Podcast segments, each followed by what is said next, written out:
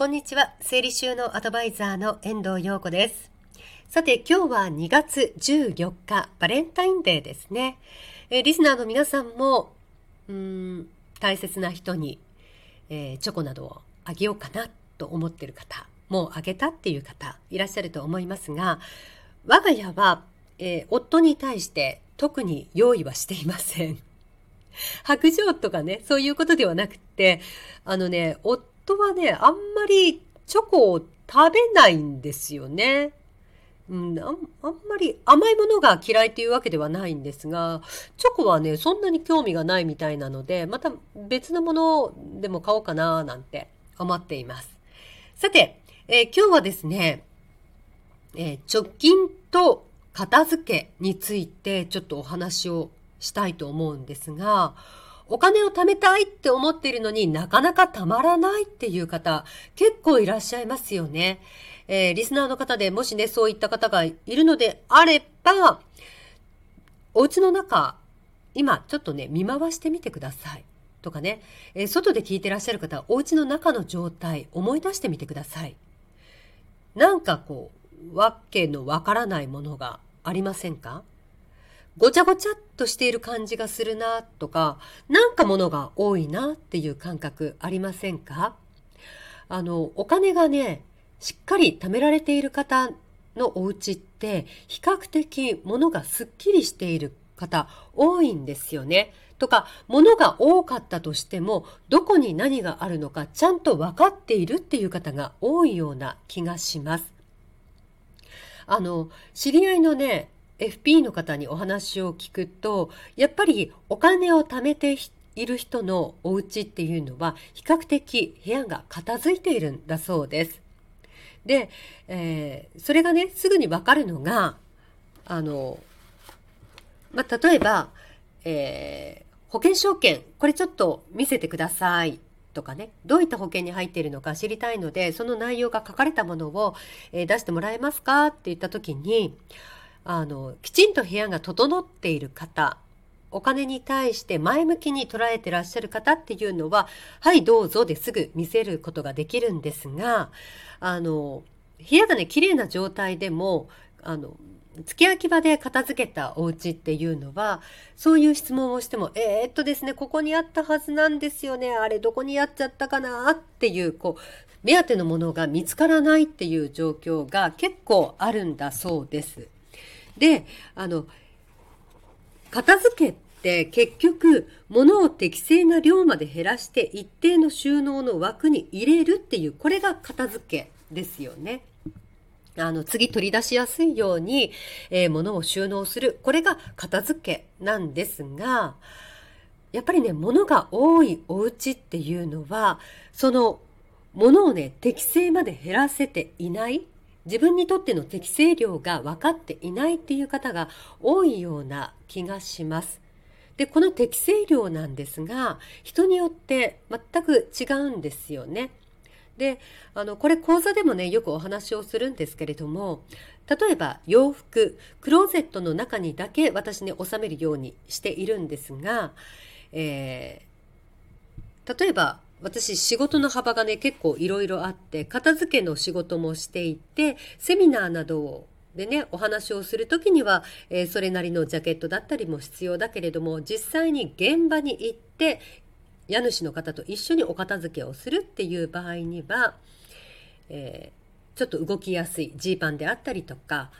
あの着心地のいいシャツであったりとかそういったものも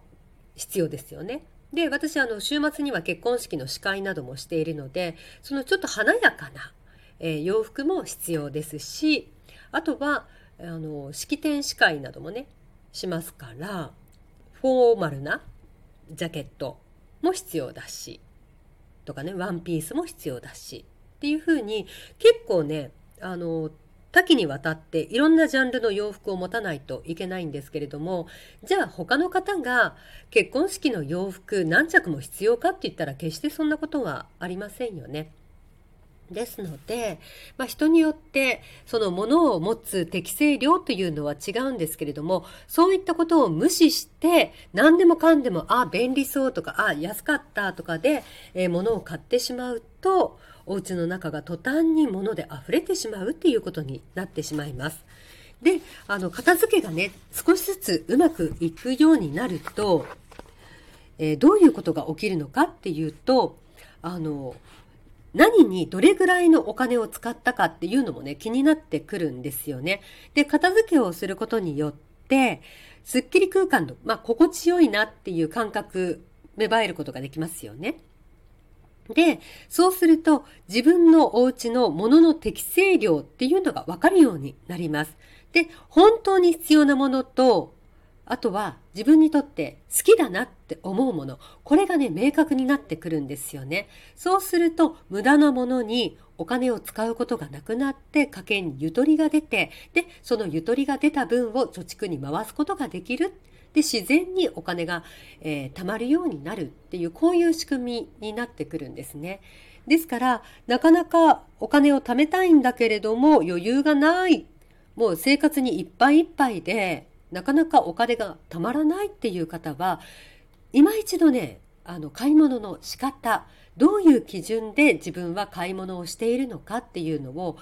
えー、もう一回ね見直してみたらいいんじゃないかなと思います。あの私もですね片付けが苦手だった頃には本当にねあの欲望のまま 買い物をしていたんですよね。で給料が出たらなんかこうね、途端にその月の頭はリッチになっちゃいますから、あ、これも買える、あれも買える。で、2週間経ったぐらいで、あれ？やばい、このままだと月末どうなっちゃうんだろう。足りないんじゃないの？貯金崩さないといけないんじゃないの？みたいな感じになって、本当にね、闇雲にお金を使っていたんですが、あの、自分にとって本当に必要なものって何なのかなとかあとこれって買わないといけないのかな代用できるものって何かないかなっていうのを考えるようになってきたら少しずつなんですがあの月末ひいひい言うことが少なくなってきました。まあ、あの、お金の使い方っていうのはね、人それぞれだとは思うんですけれども、買い物の仕方、物の増やし方っていうのをね考えてみるとあのどんどんどんどん物が増えていってしまってで使い切れなくてとかまだ使っていなくてで、えー、お部屋の中がぐちゃぐちゃになってしまうっていうことがよくありました。ですので、えー、リスナーの皆さんもねちょっとね自分の身の回りよーく確かめてみてこれって何で持ってるんだっけ？持つ必要あるんだっけ？とかねちょっと考えてみてください。で、あの、よくね、これも講座でお話をしているんですが、片付けイコール捨てることではありません。あの、キャパオーバーになっているものをキャパシティの中に収めてあげる。これが結果的に物を手放すっていうことにつながるだけであって片付けイコール捨てることでは決してないっていうこともよくねあの分かっていただきたいなと思います。ということでだらだらとお話をしましたがえ今回はですねお金が貯まる人は部屋が片付いてますよっていう ざっくりとしたお話をしました。またこれについてはね、結構、あの、話したいことというか、お伝えしたいこといっぱいありますので、また機会を見て、えー、お話をしようと思います。それではまた次回。